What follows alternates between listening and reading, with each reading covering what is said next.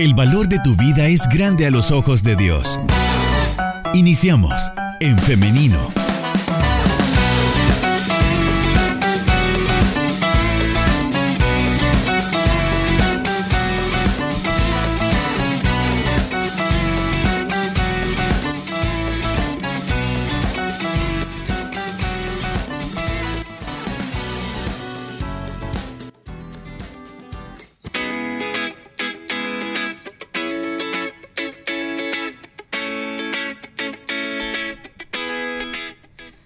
La mañana con 53 minutos. Estamos listos ya para dar inicio a la entrevista de esta mañana. Les estaba comentando hace algunos minutos que hoy vamos a hablar acerca de trastornos alimentarios compulsivos. Este es de hecho un tema que fue sugerido por una oyente de nuestro programa, así que damos las gracias por em, proponer este tema y con todo gusto vamos a darle hoy desarrollo. Para ello tenemos ya con nosotros al licenciado Hugo Rivera, a quien le damos la bienvenida en esta mañana. Muy buenos días, Liz y todos los radioescuchas. Eh, nuevamente, pues estoy muy contento, ¿verdad?, de estar con ustedes en una de estas temáticas, pues que en algún momento pues hacemos de lado eh, temáticas de importancia que tienen que ver con nuestra salud física y, nuestra salud mental. Entonces ahora pues vamos a aprovechar el espacio, ¿verdad?, eh, para poder tocar este tema de, de gran importancia como es los trastornos alimentarios compulsivos. Claro, y algo que usted dice es bastante cierto, que muchas veces este tipo de temas no los hablamos porque nos parecen irrelevantes, nos parecen poco importantes. Sin embargo, por eso es muy valioso este aporte que ha hecho nuestra audiencia. Bueno, entonces vamos a dar inicio con las preguntas y con este tema. ¿Qué es el trastorno alimentario compulsivo, licenciado? Bueno, el trastorno alimentario compulsivo está dentro de la categoría ¿verdad? de los trastornos alimentarios de la conducta, como lo describe el manual de diagnóstico de, trastornos mentales.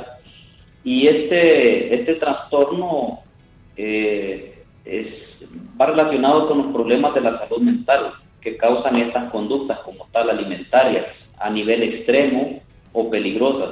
¿verdad? Estas conductas eh, cuando son extremas pueden ocasionar diversidad de problemas de salud graves, a veces hasta llegar a la muerte, ¿verdad? Decir también que, que la gente que padece este trastorno alimentario compulsivo a menudo se siente fuera de control, ¿verdad? Y por eso es que come grandes cantidades de, alimentos, ¿verdad? De una sola vez, eh, mayor a la, que, a la que normalmente se come.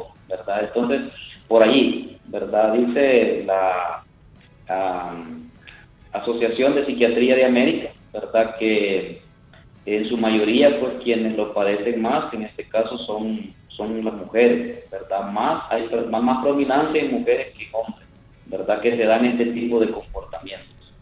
Entonces, el trastorno alimentario compulsivo es comer eh, en cantidades grandes y comer eh, muy eh, con frecuencia, licenciado. Sí, es correcto, es correcto. Ok, bueno, solo quería hacer esa aclaración porque a veces también podemos confundirlo con otro tipo de condiciones como la bulimia, por ejemplo, o también este con otro tipo de desorden alimenticio como la anorexia. Sin embargo, hay una diferencia, ¿no? entre el trastorno alimentario compulsivo y estas otras condiciones que he mencionado. Sí, sí, es correcto. Eh, hay una, hay una diferencia significativa, ¿verdad? Este, si bien es cierto, eh, muchos hemos eh, escuchado más sobre la anorexia y la bulimia, pero la diferencia entre la anorexia y la bulimia y un trastorno alimentario compulsivo es que en este, el que estamos hablando específicamente, la gente no vomita la comida, no hace mucho ejercicio, ¿verdad? Como para eh, descargar aquello que ha comido ni pasa hambre, ¿verdad? Entonces, la gente con trastorno alimentario eh, compulsivo a menudo tiene algún sobrepeso o obesidad, aunque no todas las personas, pues, pero, pero quizás la, diferencia significativa es esta, ¿no? Que, que, estos pues no, no vomitan la comida, no, no hacen ejercicio como para poder compensar, digamos. Ok, entonces, ¿cuáles son las características o los síntomas de un trastorno alimentario compulsivo? Bueno, al inicio puede ser difícil darnos cuenta de que una persona sufre de trastorno alimentario compulsivo. ¿Por qué? Porque mucha gente oculta eh, este comportamiento porque se sienten avergonzados, ¿verdad? Entonces ese quizás de alguna manera es uno de los primeros síntomas, ¿verdad? Gente que come que come a solas, ¿verdad? Por vergüenza, no le gusta comer con, con, otros, ¿verdad? Entonces, el hecho de comer más rápido de lo normal es una sintomatología, ¿verdad? Comer hasta sentirse incómodamente lleno es otra, otra, otro síntoma. Comer grandes cantidades de comida, ¿verdad? Sin tener hambre. Eh, sentirse como deprimido, o culpable después de comer. Algunas personas usan ese término asqueado, ¿verdad? Eh, después de comer. Entonces, esas serían como algunas de las sintomatologías principales que presenta una persona con ese trastorno. ¿Es posible, licenciado, que una persona aparentemente con un peso saludable también pueda sufrir este tipo de trastorno? Sí, de hecho, lo hablamos al inicio. Eh, está relacionado, ¿verdad?, a una condición, ¿verdad?, mental que no ha sido eh, debidamente sobrellevada, ¿verdad? Entonces, cuando hay alguna de estas situaciones que a la persona le afectan como tal y no puede tener control sobre sus comportamientos, podría caer aún y cuando pudiera tener, eh, eh, digamos, la que se le conoce como el, el peso normal, ¿verdad? Un peso saludable. Esto es diferente a comer por ansiedad.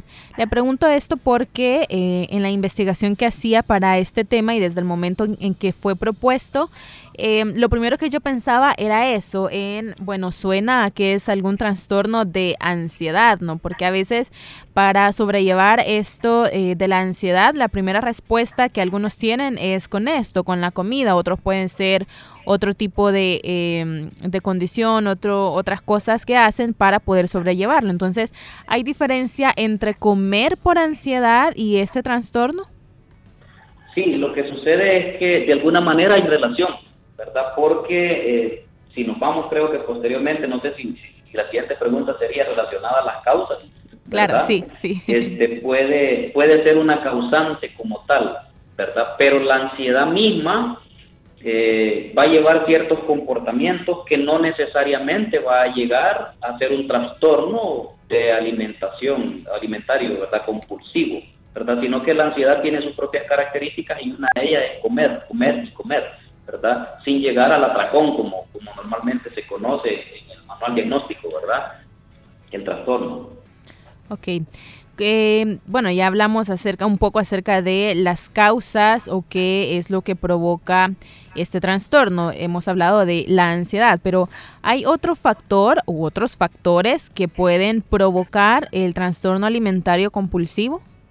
Sí, de hecho, eh, este tipo de trastornos eh, algunos estudios, si bien es cierto, no hay seguridad lo exactamente lo causa, ¿verdad? Como lo dice el manual diagnóstico, eh, se considera que hay una combinación de la composición biológica, ¿verdad? Es decir, está también dentro de la categoría de trastornos que pueden ser hereditarios, ¿verdad? Entonces esa también podría ser, podría ser una causa, ¿verdad?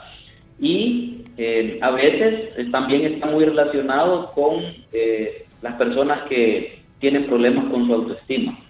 Normalmente las personas que, tienen esta dificultad de la autoestima podrían, podría ser una causa para poder caer en este tipo de trastorno. Luego, no está de más decirlo, las experiencias, ¿verdad? Sociales, ¿verdad? Sus antecedentes de la infancia tienen mucho que ver en esto también, ¿verdad? Hay, casos que han sido como muy marcados, ¿verdad? Dentro de la infancia, adolescencia, que, que lleva a esta persona a poder padecer algún tipo de, trastorno, ¿no? Y si bien es cierto, eh, hay otras enfermedades, ¿verdad? Que también podrían llevar a la persona a, a poder eh, ser como vulnerable, ¿no? A, a ese tipo de trastornos. Bien. Em, ¿Cómo es una persona que padece este trastorno? Porque como muchos otros, em, muchas otras condiciones de salud mental pasa desapercibido. ¿Hay alguna manera en la que podamos como identificar a este tipo de personas ya sea em, porque estamos preocupados por algún familiar o algún amigo o porque nosotros mismos podamos eh, tener esta preocupación también de decir, bueno, tal vez yo estoy comiendo así o me siento mal o algo. De hecho, quizás ahí podríamos ya referirnos a la parte de cuáles son los, los comportamientos de esta persona, que lo mencionábamos un poco en los, en los síntomas, ¿verdad? Como para, para poder identificarlo, ¿verdad?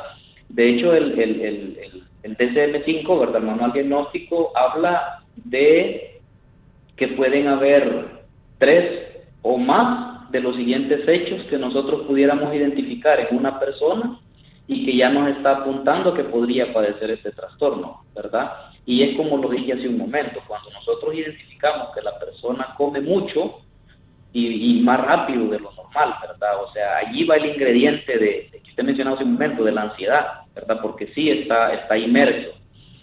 Comer hasta sentirse desagradablemente lleno, ¿verdad? Cuando vemos a la persona, uno pues hasta se queda como asombrado, ¿no? Bueno, en este caso los familiares o, el grupo, ¿verdad? Que está alrededor, cuando ve que la persona pues este, come, come, come y, y bueno, hasta los demás dejan de comer, ¿no? Por estar viviendo, eh, eh, comer grandes cantidades, ¿verdad? Este, aún y cuando la persona no sienta hambre, puede comer grandes cantidades de comida específicamente para satisfacer esa necesidad o para encontrar una respuesta a la situación que está presentando internamente, ¿verdad? Esa situación mental que, que no ha sido controlada. Eh, lo que les decía también, eh, comer, cuando identificamos que una persona no le gusta comer en el grupo, ¿verdad? No le gusta comer con sus familiares, sino que prefiere comer a solas, ¿verdad? Había una persona por ahí que me consultaba en una ocasión y me decía que siempre que llegaba la hora de comida se iba para su cuarto, ¿verdad? Eh, siempre que estaba en el trabajo trataba de buscar un lugar a solas y siempre ponía una y mil excusas pues para que no, le vieran comer. entonces, ese tipo de comportamientos serían los que nosotros tendríamos que ponerle atención, ¿verdad? Licenciado, ¿cuáles podrían ser los riesgos de no controlar este trastorno? Porque, bueno, tenemos los evidentes, ¿no? Lo que puede repercutir en nuestra salud física, porque si estamos comiendo así, eh, podemos eh, llegar a tener sobrepeso y eso pues traer otras enfermedades. Sin embargo, también quisiera que habláramos de aquellas que em, no están tan a la luz. Sí, sí, de hecho, eh, como decía hace un momento, si bien es cierto este trastorno lo padecen más las mujeres que los hombres, ¿verdad? Aquí es importante ver eh, algunas personas que, podrían sufrir este trastorno, ¿verdad? O están en riesgo. Identificamos aquellas eh, mujeres y, niñas o adolescentes que, que hacen dieta a menudo, ¿verdad? Estas personas son como más propensas a caer en este tipo de atracones, porque así, así lo, maneja el, manual diagnóstico, el DCM, ¿verdad? Atracones eh, están más propensas estas personas que normalmente por mantener la figura, ¿verdad? Este, se mantienen en constante dieta.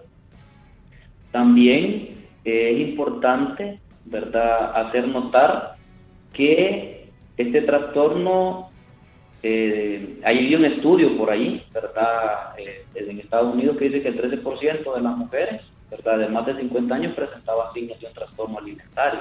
O sea, todo lo que tiene que ver con aquellas situaciones que, que a mí me afectan como persona y que me llevan a la búsqueda de una solución. Aquí eh, es importante, Liz, y, los que nos escuchan, que nos demos cuenta en qué nosotros vamos a, a, buscar como aquel refugio o aquella sanidad. Esto es parecido, no igual, pero es parecido a las personas que, que se refugian en el tabaco, por ejemplo, que se refugian en el alcohol, buscando una salida a todas aquellas situaciones que por sí mismas no pueden controlar.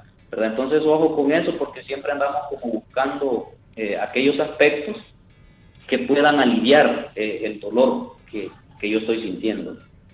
Bien, licenciado, también quisiera que habláramos acerca de cómo es que se diagnostica y quién diagnostica este trastorno. Aquí es importante tomar en cuenta que este tipo de trastornos es el que se puede es que se puede trabajar a nivel multidisciplinario. Es decir, aquí es importante la intervención del médico, la intervención de un nutricionista y la intervención terapéutica, ¿verdad? Por medio de un, de un psicólogo, ¿verdad? O hasta psiquiatra, dependiendo. Entonces, va a ser el médico el que va a determinar, ¿verdad? En cuanto si la persona pues comenta este tipo de comportamiento que está teniendo o, o algún tipo de malestar, que está teniendo y va a ser el médico el primero que va a identificar, porque de entrada, Liz, también hay que aclarar, ¿verdad? Y lo digo por experiencia, la gente no de entrada va al psicólogo, ¿verdad? Sino que la gente cuando tiene algún padecimiento o algo, algún dolor, va al médico. Entonces casi siempre el que identifica en primera instancia es el médico y es el médico el que va a referir.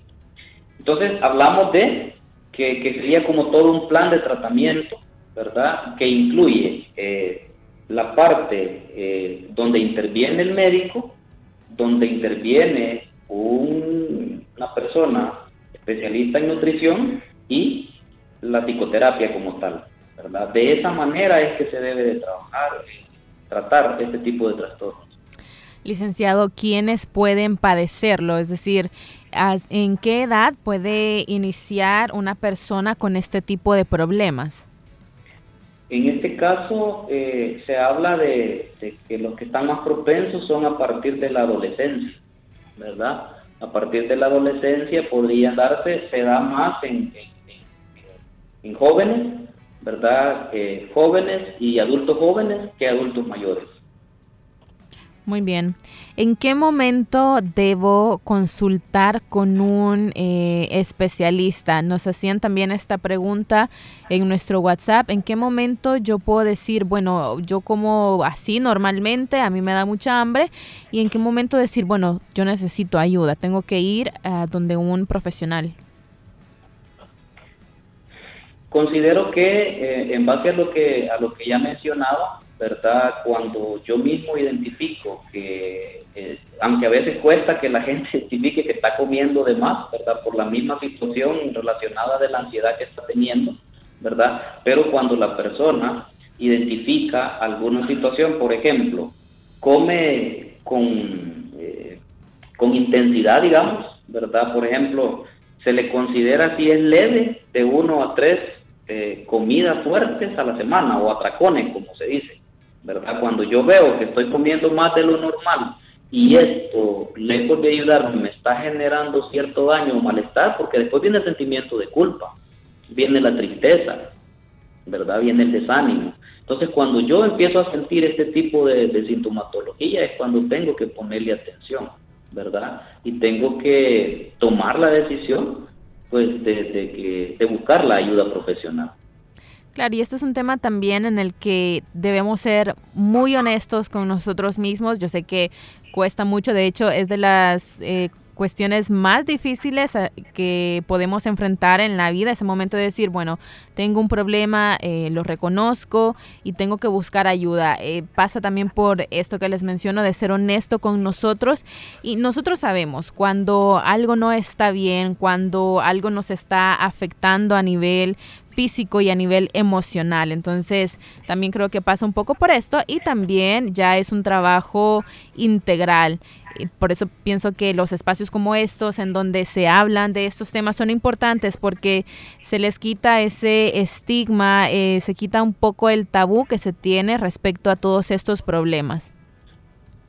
Creo, creo, Lee, que es importante lo que usted menciona y lo primero es reconocer ¿verdad? Eh, ser honesto, usted mencionaba la palabra correcta con consigo mismo, porque a veces el familiar más cercano es el que es el que identifica, ¿verdad? Que hay algo que no está bien en mi comportamiento, mi conducta, y a veces y no, y no lo hace ver, Pero nosotros lo que hacemos es la negación, ¿verdad? Eh, decimos, no, pero es que solo es un momento, incluso hay gente que a mí me dice, mire, yo al inicio decía, ya me va a pasar, ya me va a pasar, y en realidad cuando no se trata a tiempo, pues todos sabemos que puede ser como más complicado, puede ser más complejo y puede derivar otras, otras situaciones, ¿verdad? Que, que, podrían generarle la mayor complejidad para el tratamiento como tal. Entonces creo que sí, sí es importante el hecho de que si nosotros por sí mismos no podemos identificarlo, pero ya hay más de dos personas que nos han hecho ver eh, que nuestro comportamiento eh, no está bien, ¿verdad? que nuestro actuar no está bien, entonces es que tenemos que ponerle atención y, sí puede buscar la ayuda profesional de la mejor manera. Licenciado, también acá quisiera mencionar algo para eh, para que las personas que nos están escuchando tampoco se sientan atacadas, porque tampoco es ese el punto. También de nuestra parte reconocer que eh, estamos conscientes de que es algo muy difícil dar este paso de reconocer y de buscar ayuda. Y creo que esa es una de las razones por las cuales las personas no lo hacen, por esto que usted menciona, quizás se me va a pasar, por esta eh, esperanza o este optimismo que tenemos acerca de eh, las cosas van a pasar cuando tengan que pasar o no hacernos responsables de lo que sentimos. Sin embargo, y esto sí hay que, hay que decirlo y hay que saberlo, las cosas no pasan solo porque sí, no es cuestión de tiempo. El tiempo por sí mismo o por sí solo no hace nada.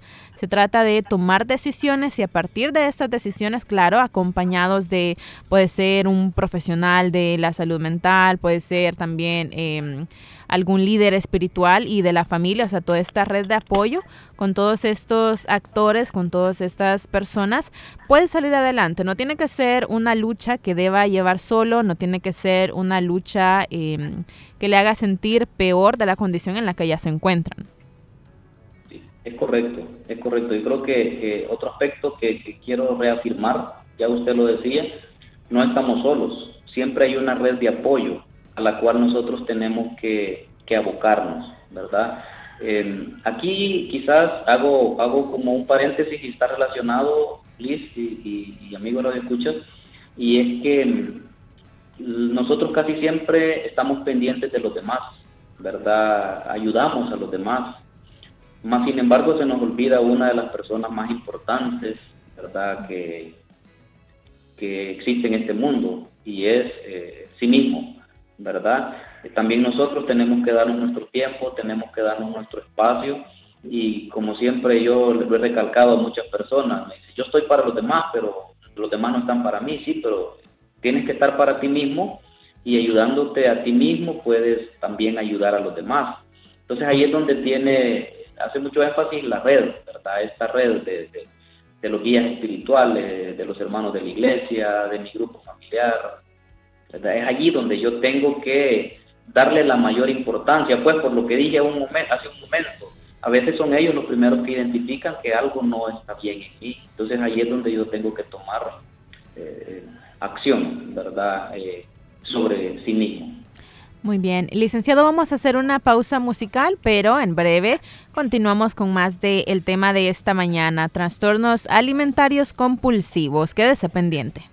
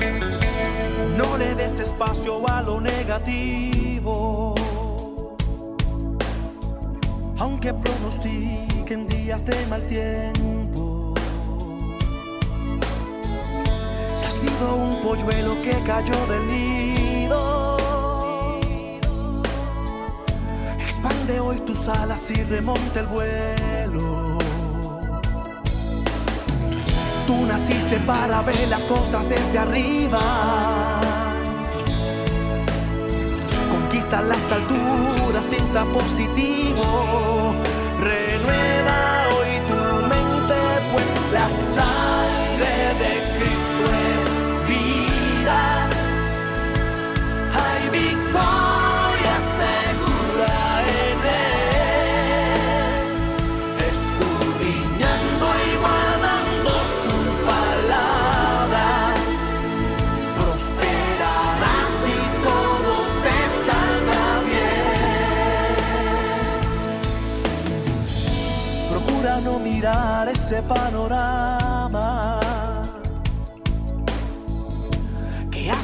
tus sueños sean como desvelo.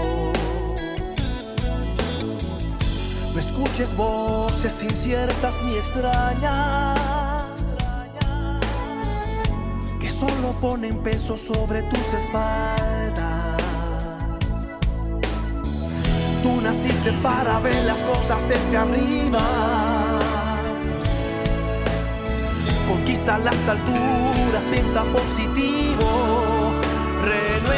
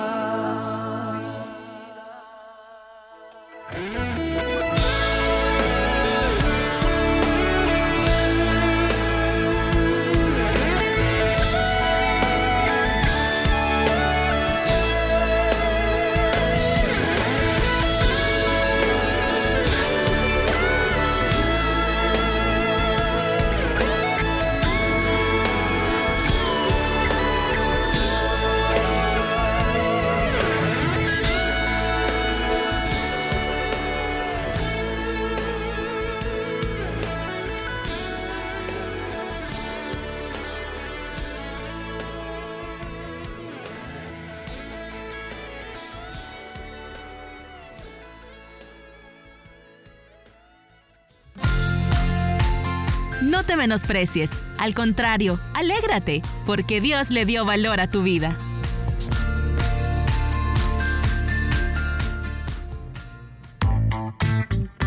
En femenino, nuestro lenguaje es la familia.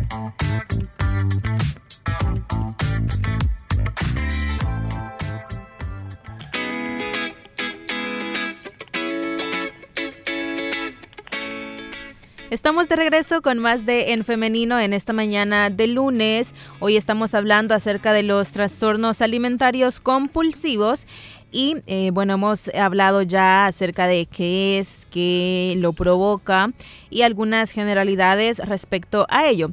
Ahora, licenciado, quisiera que continuáramos hablando acerca del tratamiento de este trastorno. Porque le digo esto porque he recibido preguntas que nos dicen ¿cómo puedo eh, dejar de tener estos atracones o cómo puedo prevenirlos? ¿Hay algo que pueda hacer cuando siento este deseo por comer de maneras, eh, porciones muy grandes de comida? Sí, en efecto. eh, es importante, eh, como decíamos, darnos cuenta, ¿verdad?, la necesidad que tenemos de poder eh, ir como solventando todas esas dolencias, ¿verdad?, todos esos malestares y en este caso, pues, eh, la parte de la salud mental es, es, pero muy importante. Desde el punto de vista, eh, o desde el punto de la psicología, valga decirlo, eh, es importante someterse a una a una terapia, ¿verdad? Enfocada más a la parte del cambio del, comporta- del comportamiento por medio de, del cambio del pensamiento, ¿verdad? Porque es una condición que viene, que viene allí debido a una situación, como lo hablábamos en las causas, que puede originarse desde un factor hereditario hasta situaciones, ¿verdad?, que haya tenido en mi vida que yo no haya podido superar. Entonces decir que todo esto queda en el, en el inconsciente y el inconsciente pues le encanta recibir órdenes y lo que se le dice eso es y por eso es que nosotros actuamos de esta manera, ¿verdad? Con, con, ciertos eh, comportamientos eh, como la ansiedad, bueno, hay personas que pueden llegar hasta la depresión también por esto. Entonces por eso se hace importante trabajar, ¿verdad? Una terapia, por ejemplo, cognitivo-conductual puede, puede ayudar mucho a este tipo de, trastornos. También, bueno, tenemos participación en nuestras redes, en nuestro WhatsApp. Nos dicen, em, muy buen tema, bendiciones. Nos escuchan en Lourdes, Colón. Muchas gracias por estar participando con nosotros. También nos dicen por acá, eh, bueno, es exactamente lo que usted nos acaba de mencionar. Creo que eso da respuesta a la pregunta que nos hacían de si eh, puede haber alguna causa como algún trauma que desencadene este tipo de trastornos. Bueno, ya lo mencionaba usted. De igual manera nos dicen eh, por acá, tenemos una opinión. Yo no tengo identificado exactamente qué es lo que ha provocado que yo me encuentre en la situación en la que estoy, porque tengo una vida eh, aparentemente bastante buena, nunca he tenido ningún problema o trauma que yo sepa, sin embargo creo que me estoy enfrentando a este trastorno alimentario compulsivo. Muchas gracias por esta opinión también. ¿Qué podemos comentar al respecto, licenciado? Sí, eh, lo que hablábamos también hace un momento, ¿verdad? Es necesario ir, eh, aquí nosotros le llamamos, ¿verdad? A psicológico la introspección, ¿verdad?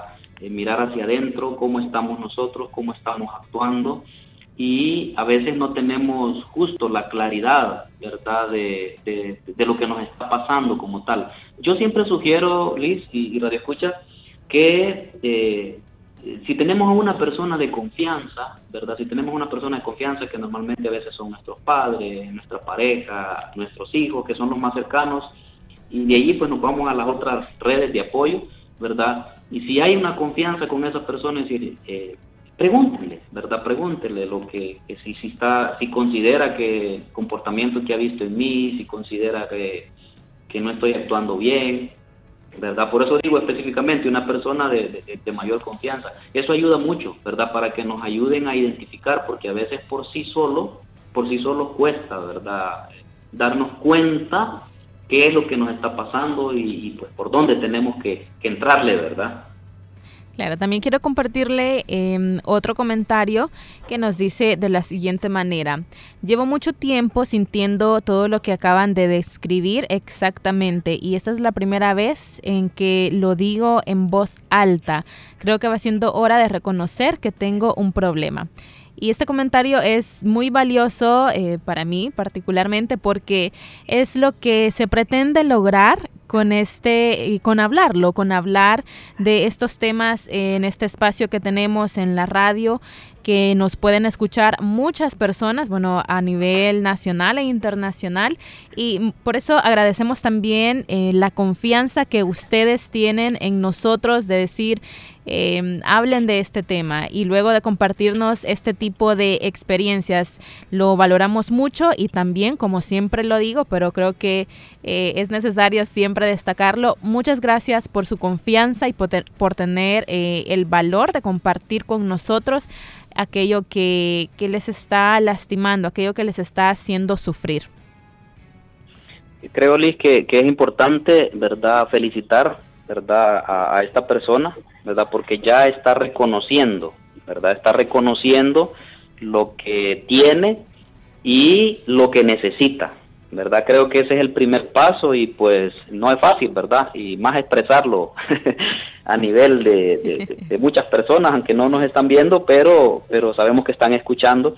Entonces creo que, personas eh, como ella, hay muchas, ¿verdad? Que están teniendo situaciones difíciles, que están pasando por este tipo de, sintomatología, pero no se atreven, ¿verdad? No se atreven a dar el paso. Entonces, eh, pues le invitamos ahí, ¿verdad? A, a buscar la ayuda eh, necesaria, ¿verdad?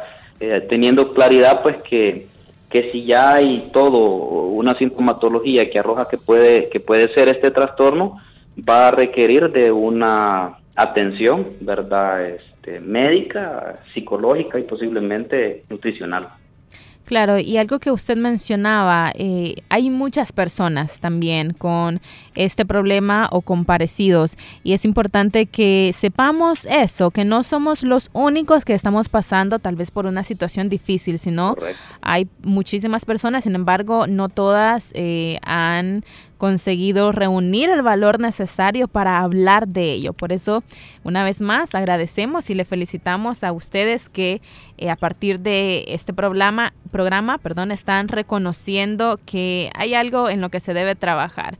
Y si usted gusta, no lo vea como un problema, sino como una oportunidad para resolver aquellas cosas que nos están haciendo daño desde hace mucho tiempo y tal vez no es usted el único, puede ser en su familia, pero Dios le está dando la oportunidad que por medio de usted, de su vida, se puedan sanar todas estas, eh, todas estas situaciones.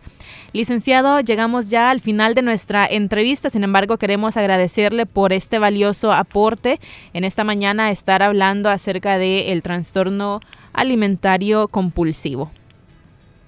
De acuerdo, y para mí un gusto estar siempre compartir con ustedes. Gracias por tomarme en cuenta. Yo sé que es de mucha ayuda para todos los radioescuchas y pues estamos siempre a la orden.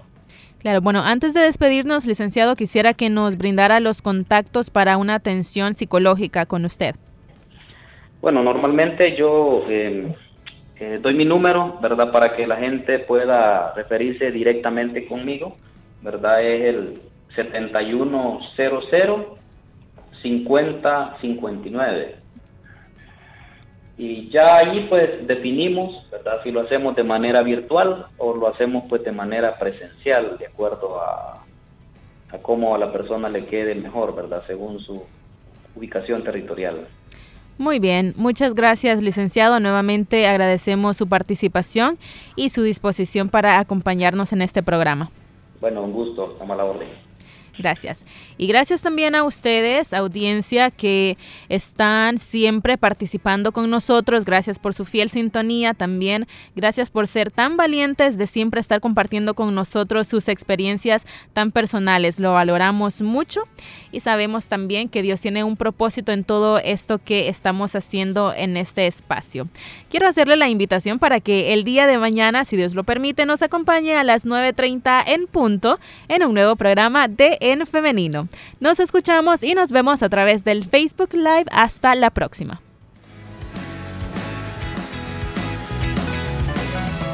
Construye tu vida con pensamiento propio. Hasta la próxima.